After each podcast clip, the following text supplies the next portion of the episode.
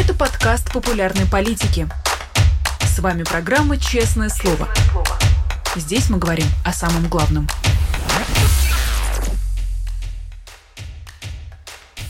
Привет, друзья! В Москве 17 часов и уже 7 минут. Мы начинаем программу «Честное слово» на канале «Популярная политика». Меня зовут Ирина Алиман. Я призываю вас ставить лайки, писать комментарии в чате, поддерживать нас на Патреоне, ну и, конечно, задавать платные вопросы через суперчат нашей сегодняшней гости, а я ей все передам, а она на все ответит. У нас на связи сегодня политик Любовь Соболь. Люба, привет, очень рад тебя видеть. Здравствуйте, добрый вечер. А, хочу начать с тобой а, по самым, наверное, главным, громким, актуальным событиям а, дня сегодняшнего, по крайней мере, именно сегодня об этом стало известно. В частности, в истории Алексея Москалева, за которым мы следили последние несколько недель. Я думаю, что следили пристально и очень сопереживали, ну, потому что, кажется, невозможно не сопереживать в такой ситуации. Кажется, сегодня в его истории поставлена, если не окончательная точка, но появилась куда больше однозначности, к сожалению, очень печальной. По крайней мере, белорусские спецслужбисты. А, МВД Беларуси подтвердило его задержание в Минске. Об этом сообщает РБК. Пишут, что гражданин Москалев задержан сотрудниками милиции по запросу российской полиции. Вот такой комментарий дала пресс-служба. Скажи, пожалуйста, как ты думаешь, был ли возможен в этой истории какой-то более счастливый финал? Что пошло не так в ней? Ну, конечно, все мы, наверное, люди, которые наблюдали за этой историей со стороны и сопереживали этой семье, а, надеялись, что отец воссоединится с дочкой, что будет какой-то счастливый финал. Сейчас а, за этим всем наблюдать, ну, это очень трагично и очень, очень тяжело. И ты понимаешь, что сейчас а, в данной ситуации ты мало чем ему можешь помочь, кроме того, что рассказывать про него, про его дочь, про всю эту несправедливость. И все говорили, что репрессии будут нарастать, но вот они и нарастают.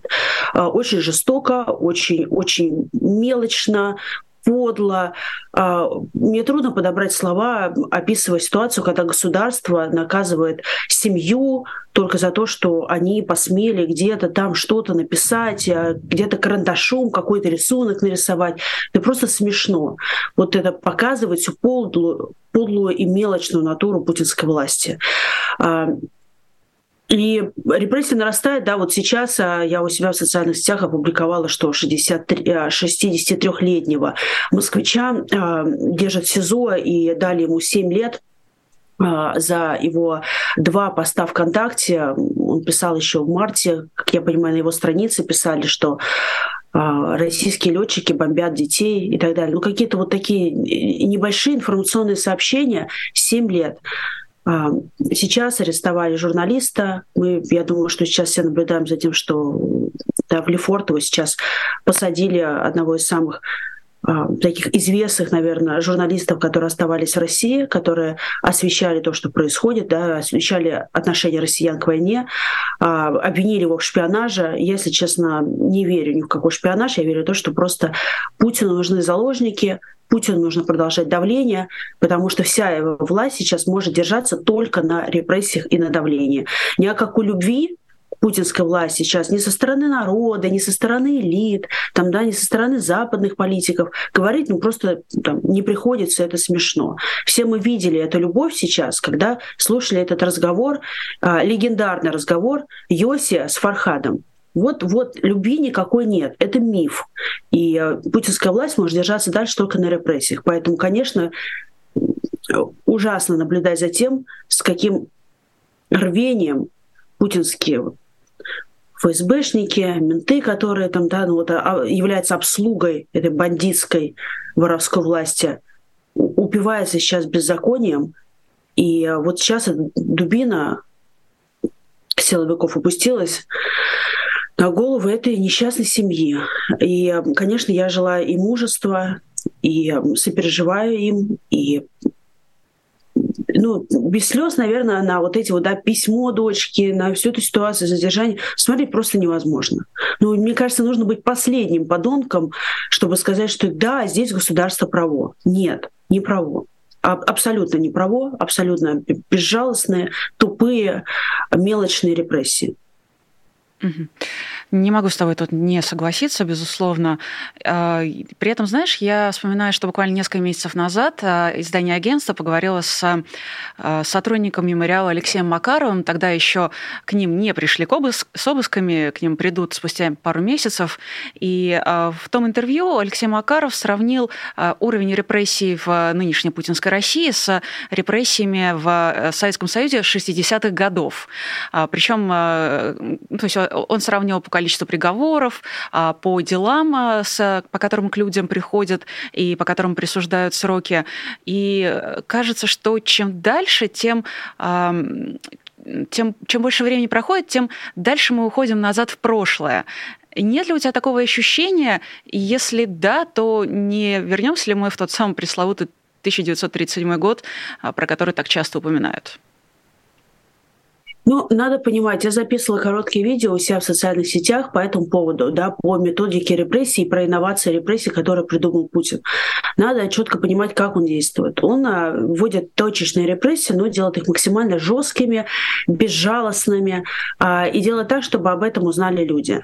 И это работает, к сожалению. Мы видим сейчас, да, что это работает, потому что мы понимаем, что сейчас люди одномоментно, массово, там, центр Москвы, а, выйти просто боятся. При том, что эти люди не согласны согласны с войной в Украине, с тем, что творит Путин, с политзаключенными а, и, и, и так далее, так далее. Но они боятся выйти, значит, репрессии работают. У Лукашенко, да, то же самое. А, и Путин будет увеличивать масштаб репрессий, ровно, да, выкручивает ручку до тех пор, пока люди там, да, не перестанут бояться. Э, там, наоборот, станут бояться больше. Да? Вот если они выйдут на улицы, будут там, да, вот этот страх пересилит, значит, репрессии будут нарастать. И вот до того момента, да, Путин будет постоянно эту ручку репрессий выкручивать. Сейчас он работает по точечным, но очень жестким репрессиям. Поэтому, во-первых, по количеству. Количество все равно много, и количество ужасает. Если сравнить с поздним СССР, то и гораздо больше сейчас, а, чем было в позднем СССР этих репрессий. Во-вторых, мы должны смотреть на жестокость, на то, да, как, как, какой метод да, применяет Путин. Путин вот как раз берет там, да, ну вот все мы эти истории с вами читали и видели, да, как человека насиловали на обыске гантелей, как а, сейчас дочку в приют забрали, да, то есть, ну вот уже вот ну, куда уже ниже, да, действовать, куда еще еще хуже, а, представить уже невозможно. И он выхватывает людей, и я не сомневаюсь, что это делает Путин. Я не сомневаюсь, что да, то есть, возможно, конкретно фамилию не говорит, но вся эта конструкция репрессий, я думаю, что придумана им, настолько она мелочная. И он берет людей, которые, которые могут там, да, и как сделать так, чтобы эффект был с максимальным поражением через какую-то точечную посадку или задержание. Вот я видела это так, как происходило, например, на, на блогеров, оказывали давление и влияние. Нужно было каким-то образом дать сигнал блогерам, что там, держите свое мнение при себе, не высказывайтесь, не баламутьте, на Ютубе там да, видеоролики не записывайте. Пришли к Хованскому по надуманному обвинению, при том, что Хованский на тот момент уже был не, э, ну, то есть точно не то блогером, но при этом его все ребята из Питера, все контент-мейкеры знали. А, он вел достаточно социальный образ жизни, поэтому даже многим там было не камильфо за него вступаться. И поэтому это была очень легкая мишень для силовиков. Возьми Хованского, люди за него на протесты не выйдут, условно бабушки где-то там, не знаю, в отдаленных селах про него слыхать не слыхали, да, ну, там, не, там ничего не знают, но при этом люди из, условно говоря, блогерской, да, ну, там, не знаю, комьюнити, они все об этом узнают, и будут напуганы, будут понимать, что им также могут прийти, положить лицом пол, эти фотографии распространить по интернету, поиздеваться, запихнуть в СИЗО, не а, отказывать в элементарных правах СИЗО. И что там, да, нужно было напугать богему с Рублевки, условно говоря. А, не знаю, условно говоря, окружение Ксении Собчак. Да, пришли к Нике Белоцерковской. При этом она находилась на тот момент за границей. А, она пострадала финансово от этих а, преследований государства, от репрессий, но при этом а, Россия, да, то есть она на тот момент не была. Но все люди, которые видят и так иначе наблюдают за ее инстаграмом, за ее там публичной активностью, они считали этот сигнал. Да, то есть богему с Рублевки пугали через Нику Белоцерковскую. У меня нет в этом никаких сомнений. Нужно было запугать журналистов. Вот а, дело Сафронова, да, то есть, а, которое было до всех этих, а, до, скажем так, до военное время, но я думаю, тоже это был такой мощный сигнал журналистам. А, и ну, вот, вот точечные репрессии, они применяются ну, вот, вот с такой вот хитрым, хитрым и подлым расчетом. Поэтому э, сравнить там до 60-м с 37-м, но мы сейчас а, живем в век интернета, и а, Путин это понимает, что ты посадишь очень жестко по беспределу одного человека, другие люди, вот, да, вот это пойдет, круги на воде пойдут, и другие люди будут напуганы. Я с тобой тогда попозже немножечко обсужу а, публикацию, точнее, колонку на Deutsche Welle про сравнение современной путинской России с а, хрущевским Советским Союзом. Пока давай вернемся к Маше Москалевой. Я к тебе тут адресуюсь а, даже не столько как политику в данном случае, да, как юристу. Хочу у тебя узнать, как ты думаешь, что, а, точнее, что должно быть по закону с Машей Москалевой в будущем, и как ты думаешь, что произойдет на самом деле? Я напомню для наших зрителей, что она сейчас а, в приюте, что ее отцу Алексею Москалеву а, дали два года колонии, ну и сейчас после того, как его после побега поймали в Беларуси, возможно, этот срок увеличат ввиду этого побега. Что будет с Машей? Я думаю, что его будут дальше держать в приюте, конечно. Ну, это, я, я не знаю, что будет. Это нужно быть каким-то извращенцем вот, э, в логике ментов и силовиков, чтобы а, придумывать эти способы, каким образом можно надавить на несовершеннолетнего ребенка, каким-то образом сделать так, что через этого ребенка пугать других, и, другие семьи. Очевидно, да, они взяли эту семью, чтобы все остальные а, там, семейные люди понимали, что если они будут каким-то образом выступать против государства, писать что-то у себя в социальных сетях, высказывать свою точку зрения, там, да, не знаю, где-то в кафе сидеть с кем-то что-то обсуждать, то их могут посадить, а детей запихнуть в приют. Вот для чего это делается. И возвращенной экологии силовиков, понятно, что это давление продолжится. В каких формах, я, я даже туда думать не буду, потому что ну, я точно не влезу в голову, э, не знаю, путинским отморозком. А, я хотела тебя перебить и до этого сказать, что вот эти колонки, да, эти сравнения все 60-ми, с 37-м годом, мы сейчас живем в другое время. И, к сожалению, что-то можно сравнить, а что-то нельзя. И сейчас там, да, вот там часто люди говорят, ну вот посмотрите, у вас там типа а, сотни дел, политических, а не тысячи и не миллионы, а миллионы все равно не выходят. Но вот, вот эта логика, она, там, она неправильная абсолютно. Нужно смотреть по эффекту. К сожалению, сейчас, век интернета, когда информация об этих жесточайших репрессиях разлетается, информация о том, что ребенка держат в приюте просто по беспределу, не дают позвонить даже своему родному отцу, а, при том, то, что вся пропаганда просто на, я извините, исходит непонятно на что, по, и рассказывает о традиционных ценностях, Путин собирается свою кампанию в 2024 году строить на традиционных ценностях, вот они традиционные семьи, э, ценности. Ребенка с отцом разлучили просто по беспределу. А, и вот эти все сравнения, да, о том, что, ну, вот посмотрите, уровень репрессий и так далее, ну, вот, вот сейчас репрессии работают, люди боятся, вот, э, значит, Путин эффекта достиг. Он ничего, ни перед чем не остановится. Нужно будет репрессии увеличить, увеличить, нужно будет в собственных там, да, граждан стрелять, ну, на убой отправляют в Украину сейчас, нужно будет стрелять в толпу, будет стрелять. То есть никаких сомнений в кровожадности Путина и его ближайших там окружения среди силовиков у меня нет. Следует ли из а, этого утверждения то, что а, когда Путин чрезмерно сильно закрутит гайки, и когда этому пару злости людей просто уже потребуется выход, то произойдет а, прости, я не могу обойтись без сравнения в данном случае, повторение 1917 года? Мы не можем с вами знать это наверняка. Я не соловей для того, чтобы говорить, что вот через, там, через две недели мы с вами, там, не знаю, Путин умрет от рака или что-то еще. Поэтому я считаю, что мы со стороны гражданского общества, наша ну не задача, да, а то, что вот, вот то, как это должно работать. Мы должны рассказывать, мы должны общаться с людьми, мы должны рассказывать и а, о всем, что на самом деле творится, а, и тем самым уменьшая легитимность режима Путина и уровень его поддержки, уровень принятия его решений в обществе среди наших соотечественников. И с другой стороны, мы должны сами а, да, нечто взамен этого предлагать. А, и демократический путь для России, я считаю, что единственный правильный выход из всего того, куда Путин завел нашу страну. Демократические не только ценности в виде свободы слова, но самое главное, я считаю, что это ключевое, это демократические процедуры, а, и по демократические институты. То, что не получилось выстроить в 90-х годах.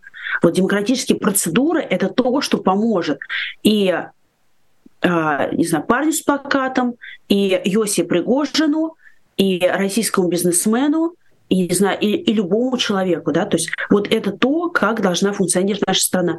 И мы должны об этом рассказывать, чтобы люди понимали, что это единственная альтернатива сейчас, то, что это гарантия безопасности для каждого человека, что по-другому наша страна только и может скатиться вот это какое-то безумное КГБшное царствование. И как, как это случится, когда это случится, да, что будет той соломинка, что переломит хребет этому слону, мы не знаем. Но наша задача, как честных, порядочных людей, класть эти соломинки на спину этому ужасному путинскому чудовищу. А, Люба, скажи, пожалуйста, а как можно построить э, демократические институты в обществе, которое в массе своей склонна к ресентименту, это видно даже по мне, потому что я прибегаю постоянно к историческим параллелям. А, обществу, которое очень долго подавлялось, и обществу, которое привыкло молчать и терпеть. Кажется, что а, гражданское общество — это все же меньшая часть российского общества. Как ему удастся построить эти институты с нуля? Ну, я думаю, что гражданское общество в виде там, активистов, а, журналистов, а, политически активных людей, их никогда не бывает, да, то, что, что вся страна была. Но э, я не вижу вот когда говорят, да, что должно пройти несколько поколений для того, чтобы страна сменилась, а я не считаю так. Я считаю, что никаких там несколько поколений не нужно. Это вот когда говорят, должно пройти два поколения, это вот э, все, люди размышляют категориями до интернетовских, когда действительно информация медленно ходила, люди там, ну, там не знаю, там должно про, пройти очень много времени, чтобы там, не знаю, одну э, почтовую, не знаю, телеграмму доставить да, э, в другой город, там, не знаю, на конях, на, на санях или на чем-то еще. Нет, сейчас, мне кажется, а, век информационных технологий и изменения могут проходить быстро. Мы видели, как, например, в Грузии очень быстро избавились от коррупции. А, и даже сейчас а, при том, то, что Саакашвили, человек, который был политически да, лидером вот этих реформ, в том числе антикоррупционных, сидит в тюрьме, при том, то, что сейчас его партия не находится у власти, все равно вот это вот паттерн поведения антикоррупционный, да, то есть а вот а все равно не смогли общество дальше приучить к тому, что снова давать взятки. А, поэтому очень быстро это можно поменять и сделать это устойчивым в обществе. И пример Грузии это доказывает в данном случае. Во-вторых, там, да, я э, верю тем исследованиям, которые говорят о том, что для изменения общества необходимо э, два электоральных... Это у меня что-то пиликает или у вас? Мне кажется, стоит уточнить это мне у моей команды, а, потому что я, знаешь, я тоже слышу. Но либо, либо возможно, у тебя действительно. Э, мне редактор подсказывает, что, скорее всего, проблемы со звуком есть у тебя. Ну, ну вот я сейчас попробую все закрывать. В общем, а, главное, да, что я хотела сказать, что... Э, позволь я, пока тебя ты закрываешь, я... Угу. А я, да, два электоральных цикла уверенных реформ. Сплоченная политическая элита, которая настроена на проведение этих изменений и реформ. И страна преобразится до неузнаваемости. То есть приходит а, политическая элита, которая настроена на то, чтобы страна стала на нормальные рельсы, на демократические процедуры институты, проходят выборы, люди голосуют на честных выборах за продолжение этого курса, то есть за поддержку этой команды, и дальше, да, на честных выборах, я подтверждаю это. И дальше еще продолжение этих реформ, еще один электоральный цикл, и условно через 8 там, да, лет страна преображается до неузнаваемости. И изменения становятся там во многом необратимы, смотря на, на самом деле, как их закладывают, да, и как их проводить. А, и это, это не поколение, это какой-то срок, но это срок, который там, мы можем увидеть своими глазами. Да, вот эти изменения мы можем почувствовать и увидеть, и провести их в жизнь а, на нашем еще как говорится. Ты знаешь, пример с Грузией э, хороший, наверное, и правильный, но в той же Грузии после того, как, э, собственно, Саакашвили э, там в следующие свои выборы проиграл и э, ушел, после того, как он уехал, а потом уже и вернулся, он э, сейчас, э, он сидел в той же тюрьме, которую он построил э, во время своего президентства. Он э, сейчас находится в той же клинике, которую он построил во время своего президентства. Э, он находился, вот весь его следственный цикл по рассказу его брата, он давал мне интервью, а, проходил а, через те а, здания, те помещения, те вот какие-то институции, которые он возвел и построил. Как будто бы это знаешь, этот электоральный цикл, через который проходит страна, и демократизация это еще не гарант того, что э, страна не вернется назад, не откатится к прошлому, от которого она так стремительно пыталась убежать. И Россия как будто бы уже возвращалась назад. Собственно, Путин и его 20 с лишним лет – это как раз тот самый откат от демократизации, который мы наблюдаем. Или я не права? Что касается Саакашвили, то я думаю, что этому нужно посвятить какое-то отдельное обсуждение. И сейчас а, вот ты его так скользь упоминаешь, я упоминать скользь точно не хочу. А, я считаю, что сейчас человек сидит а, по беспределу. То, что с ним происходит там, это ужасно. И мир об этом говорит, и правильно говорит, и возмущается. Но что касается того, что он делал, когда он был у власти, я не считаю его белым и пушистым. И я думаю, что этому действительно нужно посвящать отдельное обсуждение. Я бы не хотела а, влезать а, в политику другой страны. Да, я все-таки российский политик, и я думаю, что грузины сами должны давать оценку а, действиям того или иного человека, но как, условно говоря, как человек, который которому близка правозащита, я, конечно, могу сказать, что вот сейчас, да, то, что с ним происходит, это не, никакой справедливостью даже не пахнет. Но были ошибки, и, условно говоря, как мы, как люди, которые наблюдают и анализируют, и смотрят, понимаем, какие ошибки были сделаны. А что касается того, а, почему в 90-е годы у России не получилось, то у меня на это есть ответы.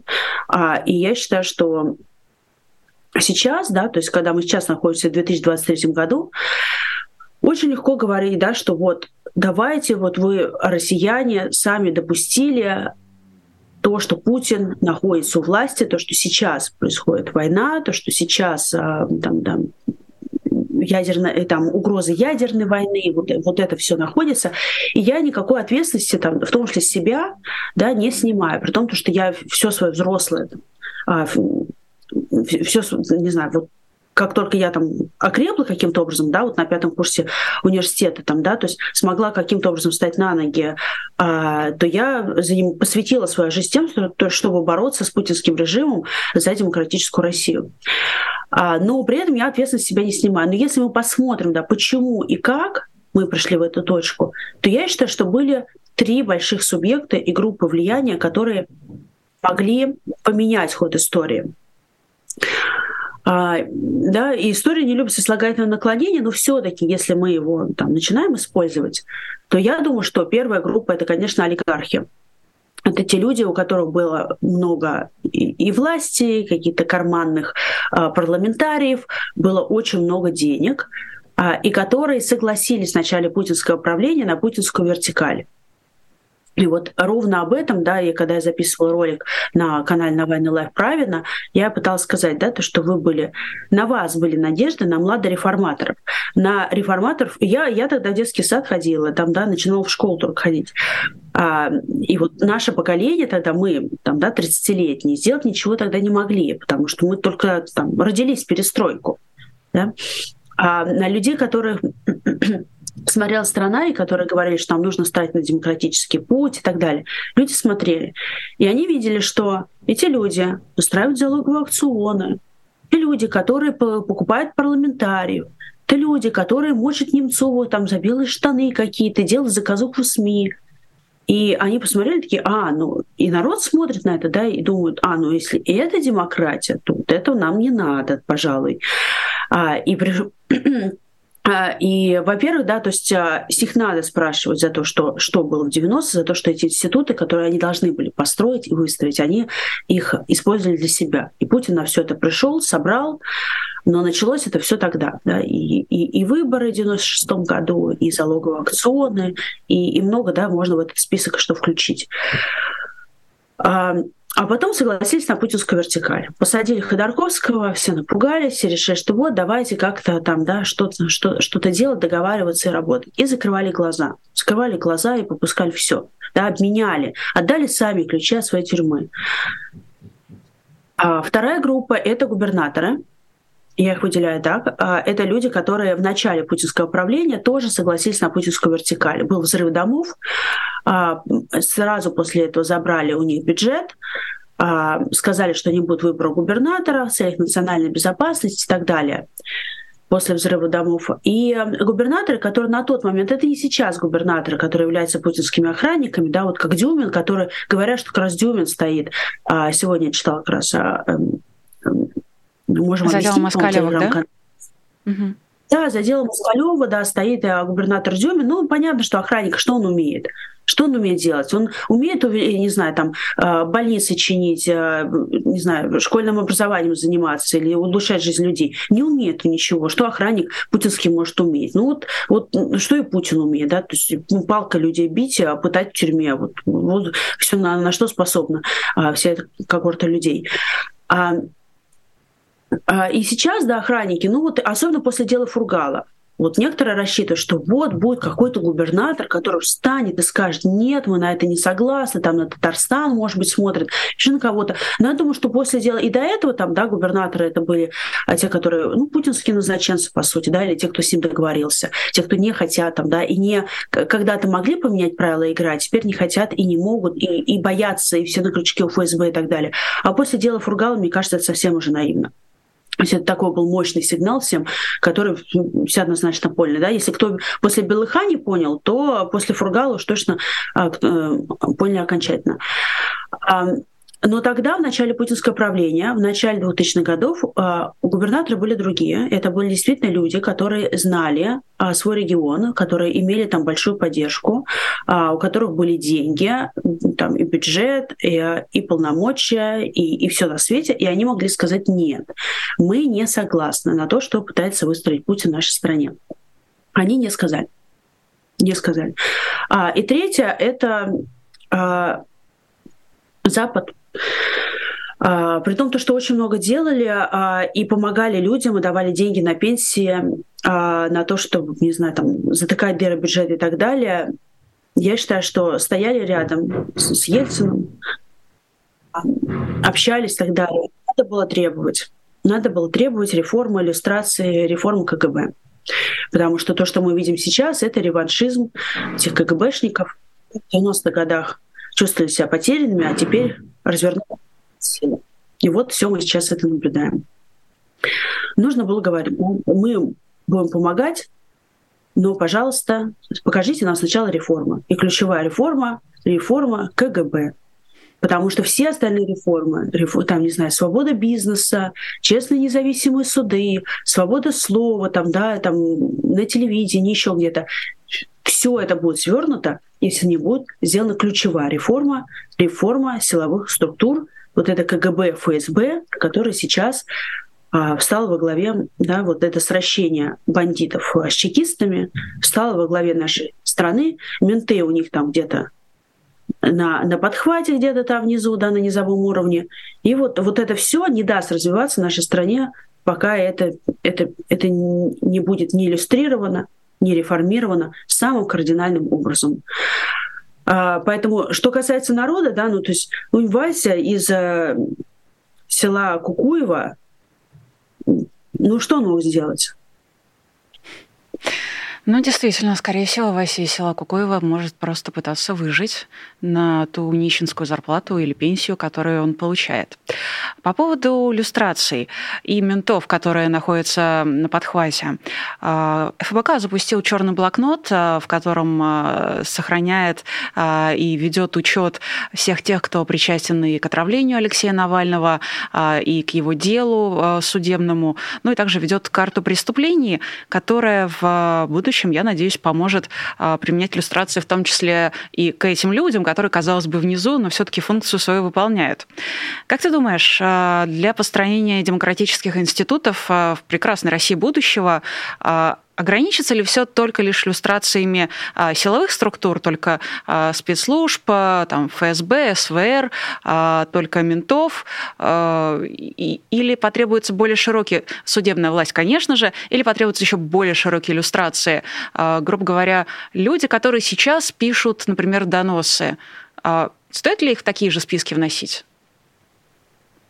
Я в первую очередь думаю не о я считаю, что черный блокнот очень правильная идея. А, он, э, это как проект начался в ФБК еще очень давно, когда а, там, да, до признания нашей организации экстремистской, до вот этих всех репрессий. А, черный блокнот очень правильная история, что она показывает всем исполнителям о том, что мы вас не забыли, мы вас помним. И если вы стоите, да, вот следующий человек, который стоит перед выбором, который спустилась какая-то указивка сверху, кого-то там пытать, наказать, посадить, посадить, там, да, а, закрыть глаза на законы и сделать что-то, что тебе требует начальство по телефону, а, мы э, тебя увидим и запомним. И, может быть, ты лишний раз задумаешься, выполнять это незаконный, да, несправедливый приказ со стороны начальства или сказаться больным не знаю, уйти с работы, не знаю, каким-то образом вот пытаться саботировать этот процесс и так далее. Потому что все-таки, конечно, да, то есть то, что мы сейчас видим, то, что происходит с Навальным в тюрьме и так далее, Путин дает указания, но выполняет эти указания конкретные люди. И очень важно о них тоже рассказывать и показывать. А некоторые еще и пытаются выслужиться, получить за счет там вот этих репрессий, счет своих каких-то там, не знаю, прыти, вот этой чудовищной прыти, это там лишнюю звездочку на погоны или еще что-то. И очень важно да, говорить, что нет, мы будем смотреть не только на Соловьева и Симоньян, да, мы не будем смотреть не только там на Бортникова и Патрушева и Путина, мы будем смотреть еще на тех, кто проявляет прыть в исполнении их незаконных приказов. И это очень важный сигнал сейчас. С другой стороны, мы должны, конечно, понимать, что за конкретным а, там а как они там конкретным там ментом там да бегать прекрасной России будущего а, нет ни смысла, не будет ни ресурсов, да, ну, то есть и это неправильно. Нужно выстраивать систему. И в этой системе, да, то есть не а, за конкретным, там, не знаю, там, а, ментом бегать, а для того, чтобы мы понимали, как работают правоохранительные органы. Потому что сейчас от правоохранительных органов только одно название, какое право они не охраняют. Как работает полиция, как работает система да, тюремная, э, система ФСИН, как работает ФСБ, там, да, и вообще есть оно или нет. Там, да, то есть каким образом это все устроено. И вот через эту систему, да, то есть понятным образом, что большая часть людей, которые сейчас там, да, а, сидят в этой системе, им, а, ну, то есть, как бы для них, для, для них изменения в их профессиональной жизни будут максимально кардинальны. Угу. Э, ты знаешь, есть э, такая претензия у нас э, в чате от Романа Скобелева. Он спрашивает, где белый блокнот с людьми, которые по всей стране открыто выступают против войны. Многие хотят быть услышанными, а вы их не поддерживаете. Мне кажется, что мы сообщаем о тех случаях, когда люди выходят на пикеты и устраивают какие-то акции, и ты в своих соцсетях, в частности, такие случаи освещаешь, правда, преимущественно в том ключе, что этим людям дали срок. Мне кажется, у нас предложение, при всем уважении к нашим слуш... Э, слушателям и зрителям, мне кажется, это предложение не самое э, верное, не потому что, по сути, это будет будет расстрельный список, да, ну то есть кому следующему приходить с обыском. Вот ФБК поставила, там, не знаю, галочку, аппрув, к этому, этот человек порядочный, к нему можно следующему приходить. Ну не, нет, не надо, давайте мы сейчас будем все таки вернемся в российские реалии, и, конечно, я поддерживаю, э, ну, то есть невероятно восхищаюсь теми людьми, которые, оставаясь в России, выражают свою гражданскую позицию, пытаются что-то сделать, там, да, на, имея свой какой-то набор возможностей, а, но каким-то образом, да, то есть я каждый раз, когда о ком-то пишу, я стараюсь задумываться. Вот мой какой-то твит или пост в Фейсбуке или в Телеграме, он может причинить вред конкретному человеку или нет. Я каждый раз там а, стараюсь оценивать на, с точки зрения того, что с одной стороны хочется показать какие-то важные поступки, чтобы другие люди тоже воодушевились а, и не сидели там, да, там, не знаю, в апатии, в депрессии и полностью задавленные.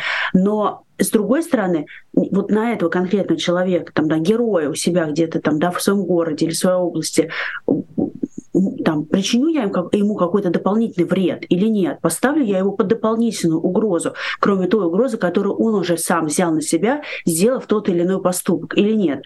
И поэтому нужно быть, наверное, очень аккуратным в этом вопросе, не забывая о реалиях жизни в путинской России.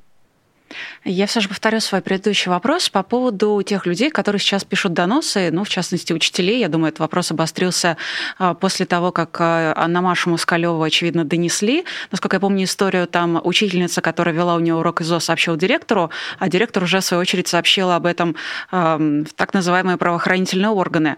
И, в принципе, история о том, когда учителя пишут донос на детей, а дети на учителей, а, они, к сожалению, не единичные и довольно-таки широко известны с начала этой войны.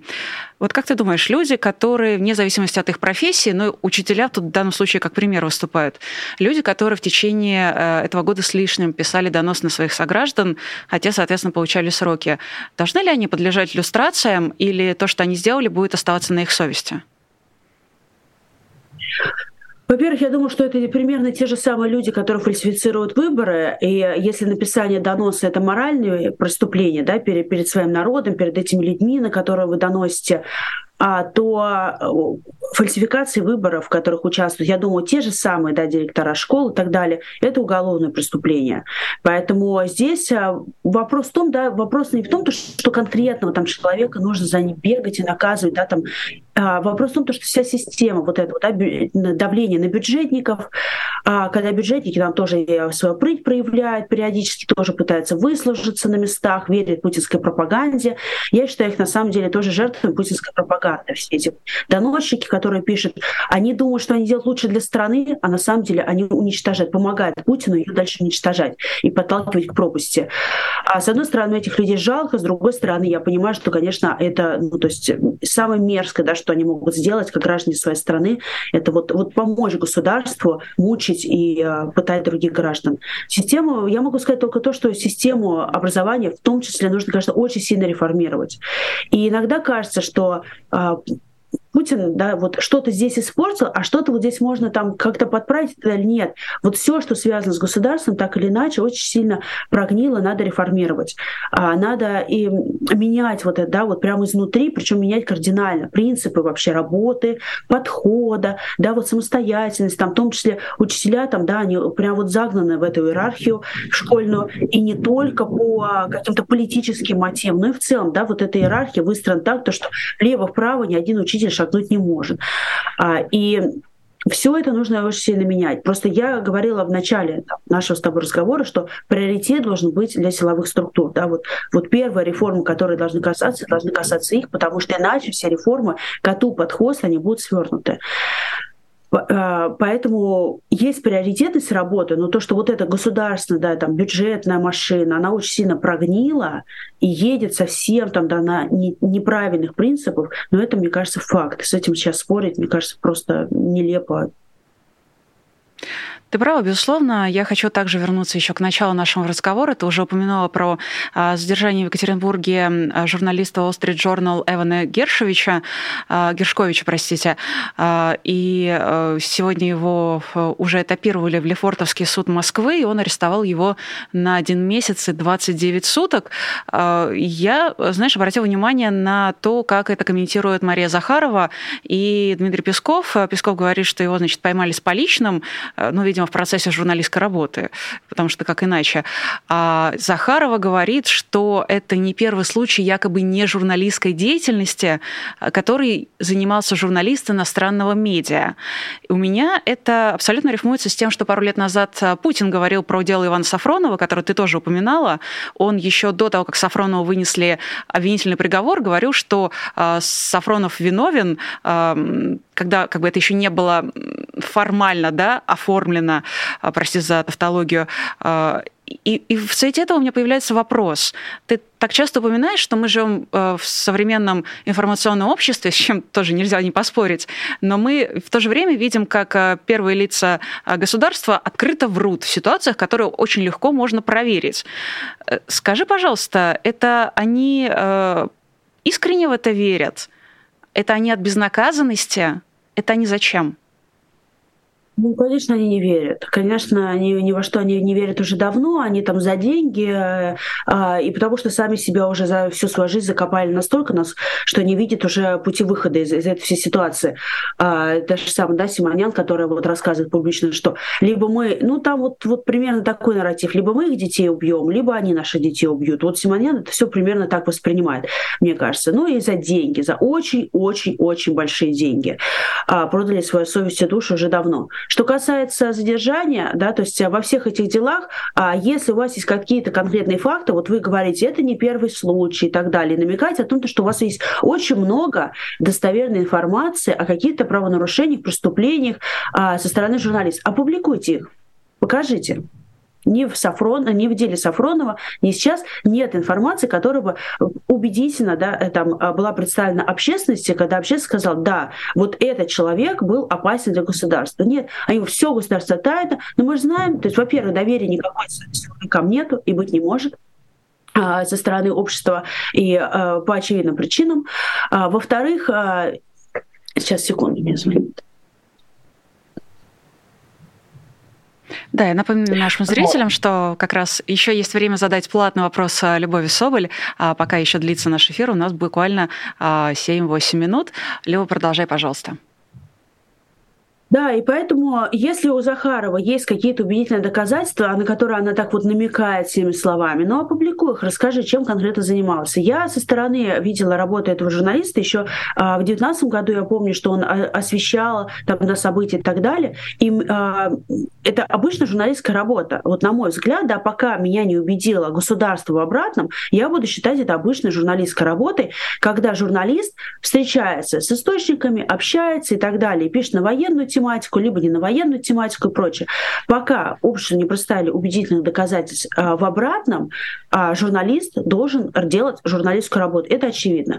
Что касается да, политической составляющей, то для меня нет никаких сомнений, что Путин просто берет очередного заложника для торговли, попытки каким-то образом шантажировать, торговаться, давить на Запад.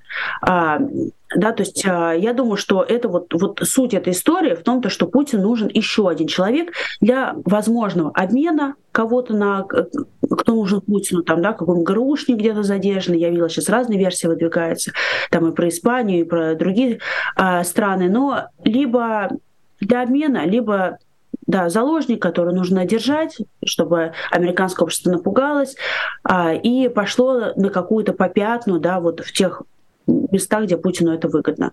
А, я, я там, да, то есть а, вот мне кажется, все это дело белыми нитками шито, да, то есть если у Захарова есть какие-то другие данные, ну опубликуй покажи. Ну, судя по тому, что она этого никогда не делает. Давай. Я понимаю, что все это уже обсудили 10 раз, но мне кажется, что очень важный акцент, который все забывают, да, почему а, в том числе государство не комментирует сейчас эту информацию публично. Что вот, например, на, у наша коллега телеканала «Дождь» вышла, вышел репортаж недавно, буквально на 5 минут, да, реакция властей на э, разговор Пригожина и Ахмедова. И этот репортаж, я, я вот когда его смотрела, думаю, молодцы, на 5 минут информации нашли, потому что в целом информации нет. Все убрали под ковер, молчали, не комментировали. Вот здесь сейчас Захаров Песков выступает, да, а ту ситуацию они пытаются заглушить. Почему? Вот потому что мне кажется, что самое важное сейчас, чего Путин боится, это когда люди поймут, что король голый когда поймут, что э, нет никакого путинского большинства, и сплочения народа, элиты рядом с Путиным, а вот оппозиция, там те, кто против войны, они меньшинство, нету этого всего. Вот Путин, да, то есть делает это через вот этот миф, а, да, держит людей в узде да, через миф о том, то, что если ты не согласен, ты меньшинство, и плюс полирует это все репрессиями. И вот этот разговор, это же просто самый лучший а, разрушитель этого мифа о путинском большинстве, который только вообще можно представить.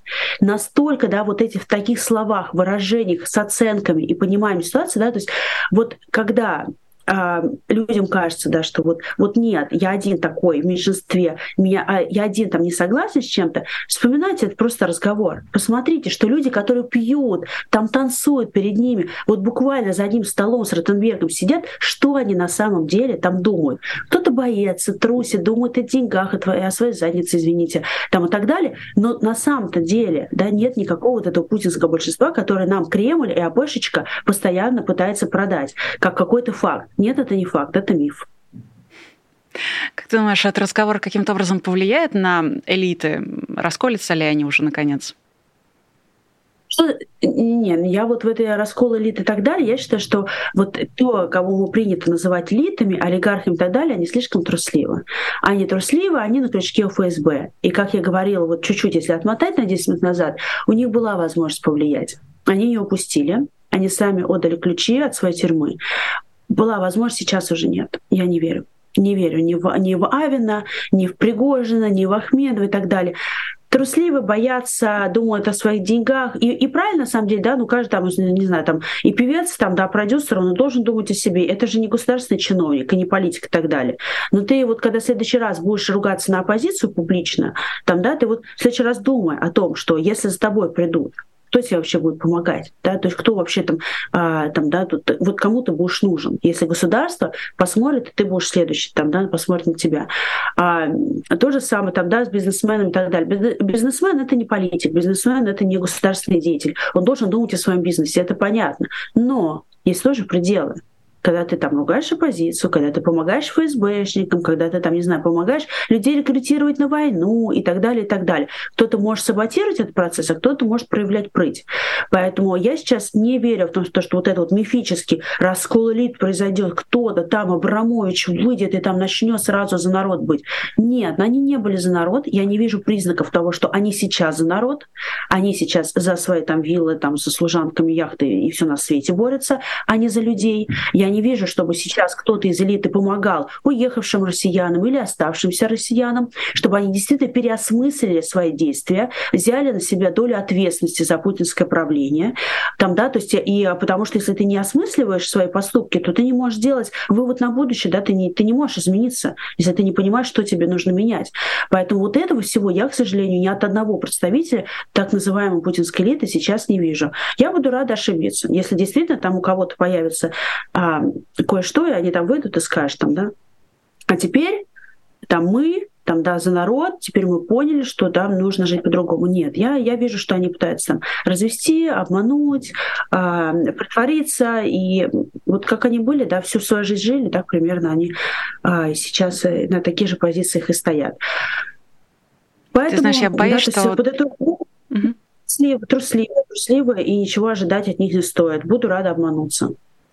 Ну да, я боюсь, что у них, а, как волшебники изумрудного города, ни сердца, ни мозгов, ни храбрости. А, ну что ж, Такие элиты нам не нужны, очевидно. А, да и элиты ли они вообще? Люба, спасибо тебе большое, что уделила время, что пришла к нам в эфир, за твой конструктив и за то, что смотришь в будущее, а не все время взгляд, э, взглядываешь в прошлое и все с ним сравниваешь. Спасибо тебе еще раз и приходи еще. У нас на связи была политик Любовь Соболя, еще была я, меня зовут Ирина Алиман, еще были вы. Нас сейчас смотрит а, почти 5200 зрителей и 2000 лайков.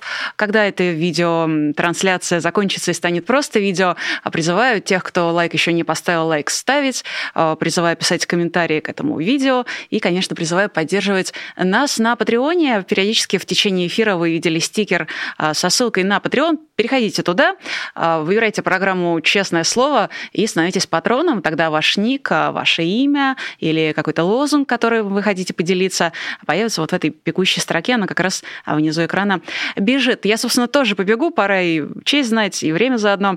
А мы с вами увидимся сегодня в вечерних новостях 21.00, ну а в 19 часов не забудьте про спецэфир на канале «Популярная политика». До встречи! Вы слушали подкаст «Популярной политики». Мы выходим на Apple Podcast, Google Podcast, Spotify и SoundCloud. А еще подписывайтесь на наш канал в YouTube.